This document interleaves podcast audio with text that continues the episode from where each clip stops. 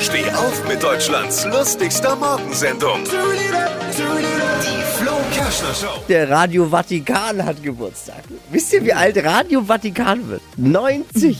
Echt? Eine der ältesten Hörfunkstationen der Welt und der Sender mit dem zuverlässigsten Wetterbericht der Welt, weil der hat den direkten Kontakt zu Petrus. Nicht so wie du, Lisa. Verdammt. Hat aber halt die größten Hits der 1480er und 1490er. Gottes Wort, präsentiert von seinem Bodenpersonal. Alle Gags von Flo Kerschner in einem Podcast. Jetzt neu, bereit zum Nachhören. Flo's Gags des Tages. Klick Hitradio N1.de.